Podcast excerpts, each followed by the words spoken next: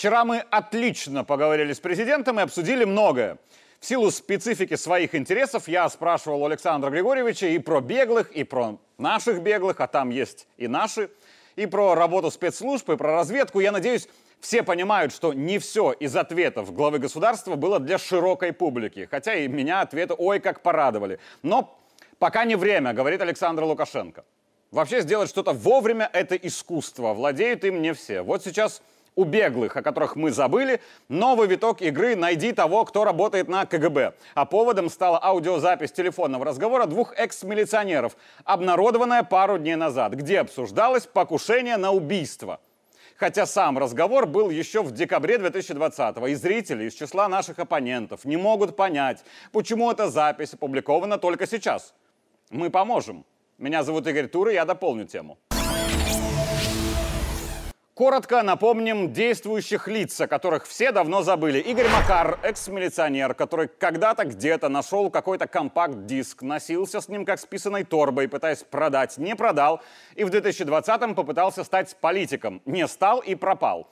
Всплыл недавно, Павел Кулаженко, экс-милиционер, который после побывки в США сильно не взлюбил Беларусь, убеждал, что власть нужно менять с оружием в руках, а когда не вышло, то то же самое, то есть кровь и оружие, культивируют уже по теме Украины, относительно успешно монетизируя словесную агрессию в финансовое пожертвование. И Андрей Стрижак, человек, организовавший несколько якобы фондов помощи пострадавшим всем от всего – куда люди какие-то деньги жертвовали, но деньги нещадно воровались, как и финансы от зарубежных фондов. Но на подпитку офиса Тихановской и самой Светланы какие-то суммы оставались. Так вот, Макар на неделе опубликовал фрагменты аудиозаписи своих телефонных разговоров с Кулаженко, где двое беглых граждан обсуждали шантаж неким компроматом третьего, то есть Стрижака.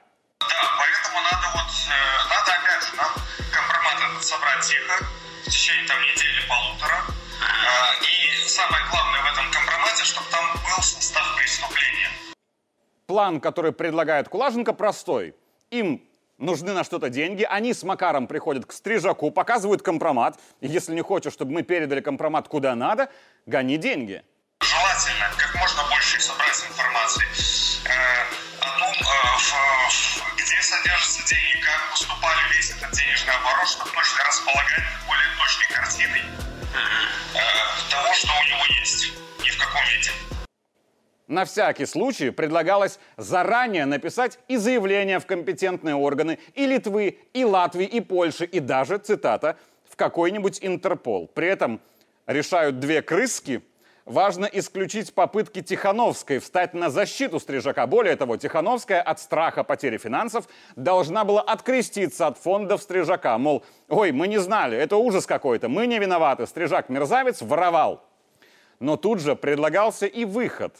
Соответственно, она говорит, да, мы потеряли фонды, но э, у меня для вас хорошие новости, потому что мы сейчас открыли новые фонды, мы начинаем собирать деньги, и это все типичная схема рэкета и рейдерского захвата денежной точки из 90-х, что вообще цветет и пахнет в оппозиции, и все это прекрасно знают.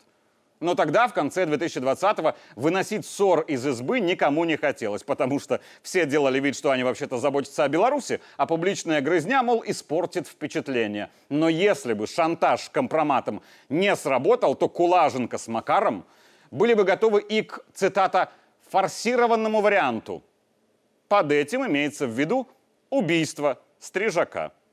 Подожди, ну ты же говорил, что можно там типа его или со стволом, или там с каким-то ядом. А, ну это, наверное, последний форсированный вариант. А, это если типа это не сработает, да? Да, да, да, да, да, да. Соответственно, соответственно, а, форсированный вариант, скорее всего, будет иметь место быть, когда первый вариант не пройдет. То есть, да? если, То первый, есть... если первый не проходит, тогда лучше вот с этими ядами сделать, да? Да, да, да, да. да. А если с ядами? Это, конечно, дикость, но забегая вперед, уж пусть простит меня тезка за его инсайт, это не единственный разговор, где в 2020-м беглые обсуждали чье-то убийство. Так вот, после слива этих аудио в оппозиции началось бурление. А было ли такое? А почему? А зачем? А зачем Макар записывает разговоры? А что еще записал? И, наконец, Почему опубликовал только сейчас? Спрашивали из самого Макара в разных интервью. Он налил общефилософской воды, конечно, но, среди прочего, рассказал, что в вильнюсской оппозиционной тусовке все под жесткой крышей команды Тихановской. Там нельзя и пискнуть что-то против. И вообще диктатура похлеще, чем у Лукашенко. Поэтому Макар, живший в Литве, бизнес строит в Польше. А еще Игорь сказал, что опубликовал лишь самые безобидные фрагменты разговора, а от остального того, что еще в загашнике, у всех волосы дыбом станут. Я еще раз попрошу прощения у тезки за его слив, но, насколько мне известно, в тех же разговорах обсуждалось и убийство Франака Вечерка. Но не суть. К сути, вообще там не подобрался никто, и не только там, кроме одного телеграм-канала, который к новости об инциденте сделал одну маленькую, но очень важную приписку. Хоть и зачем-то придумал, что Кулаженко был в охране Лукашенко, а это неправда. Приписка это следующая. Попытку ликвидации учредителя фонда связывают с утечкой сведений о всех донорах. У правоохранителей Беларуси есть поименный список всех жертвователей. В секретной базе много россиян, украинцев и влиятельных иностранцев. Обнародование сведений может привести к громким отставкам в Европе. Именно флешка или гаджет с именами и фамилиями тех, кто отправлял деньги на бунты и погромы в Беларуси, интересовали Кулаженко, а не деньги – Послушайте еще один фрагмент разговора и убедитесь.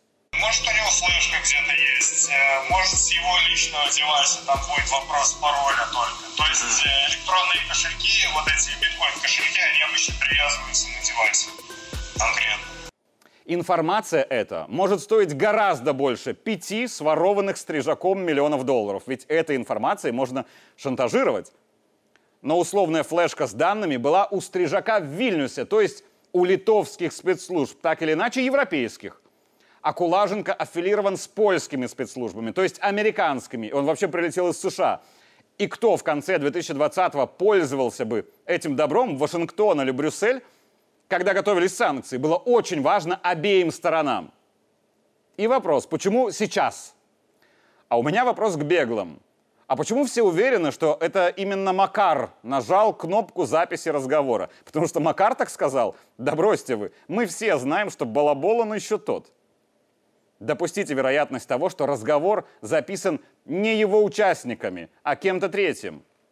Тем более, что поинтересуйтесь у своих кураторов, дистанционно установить на ваш смартфон программу для прослушки разговоров несложно. И допустите вероятность, что разговор записан скажем, кем-то в Беларуси, и что именно он отправил аудиофайл Макару. Враг моего врага мой друг.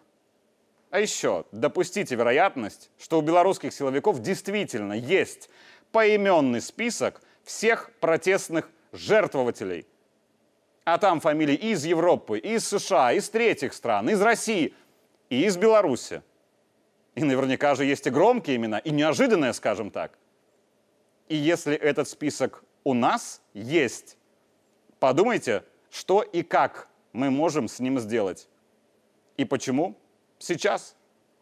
Потому что сейчас вовремя, а вовремя – это искусство. Меня зовут Игорь Тур, и я дополнил тему.